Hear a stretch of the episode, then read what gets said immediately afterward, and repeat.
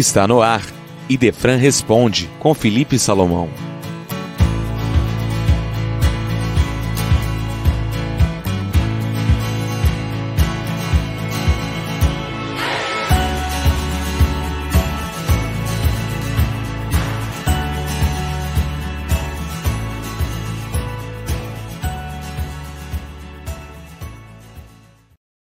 Prezados ouvintes, que a paz de Jesus permaneça com você e no seu lar. Nosso ouvinte Flávio faz a seguinte indagação: Como a religião espírita faz a cerimônia de casamento? Caro Flávio, a sua pergunta é muito oportuna e nos permite algumas considerações. Antes de mais nada, devemos agradecer por você dizer a religião espírita, porque realmente o Espiritismo é uma religião, embora não tenha sacerdócio, não tenha paramentos, não tenha incensos, nada que seja do campo material. Mas, como afirma Allan Kardec, a religião, a palavra religião, vem do latim religare. Portanto, tudo aquilo que nos religa ao Criador é religião.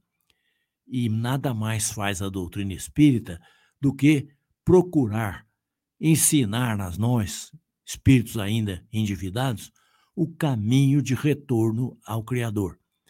E esse caminho passa necessariamente, obrigatoriamente, pelo cumprimento das palavras de Jesus.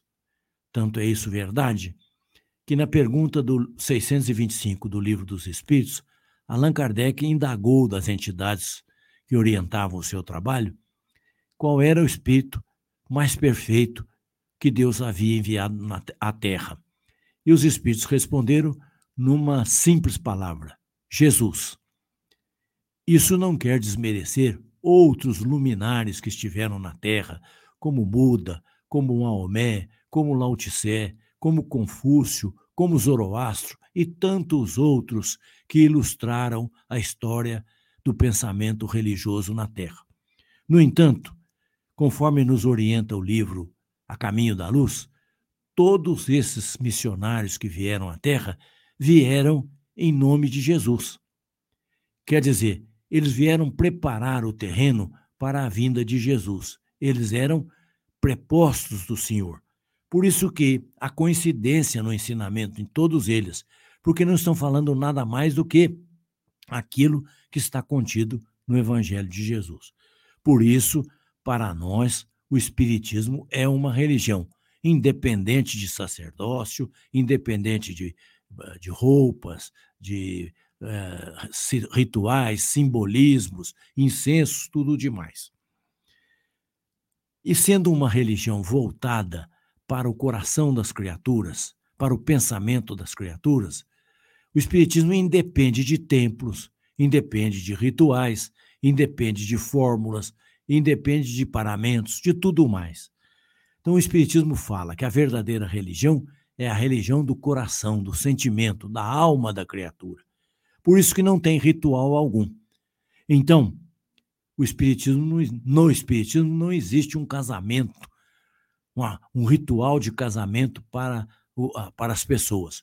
O que existe, como também não existe para ah, batizado, como não existe para o sepultamento, o que existe é que nós, os espíritas, podemos nos reunir e devemos nos reunir na hora do casamento, na hora do nascimento, na hora do sepultamento, podemos nos reunir para proferir uma prece a Deus, sem qualquer ritual, sem qualquer simbolismo, sem qualquer fórmula material. O que nós devemos reunir é para a oração e, como disse Jesus, onde houver duas ou mais pessoas reunidas em seu nome, ele aí estaria.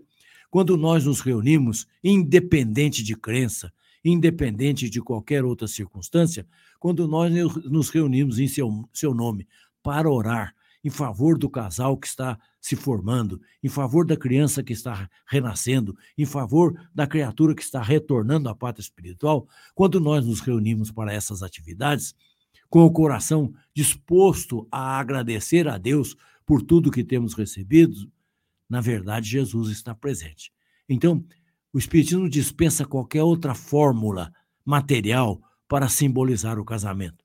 Basta que os dois nubentes estejam presentes e que alguém faça uma prece ali em nome do Senhor. Agora, não é preciso fórmula nenhuma, não é preciso situação alguma, basta que se faça a prece. Pode-se fazer uma prece e depois colocar as alianças, mas sem nenhuma formalidade, até porque aquele que vai orar não é ministro, não é pastor, não é, não está falando em nome da doutrina espírita. Então, é uma simples oração em grupo para simbolizar a união das criaturas. Porque para o espiritismo, o casamento é um passo muito grave na vida das criaturas. É um passo muito sério que deve ser considerado diante de Deus.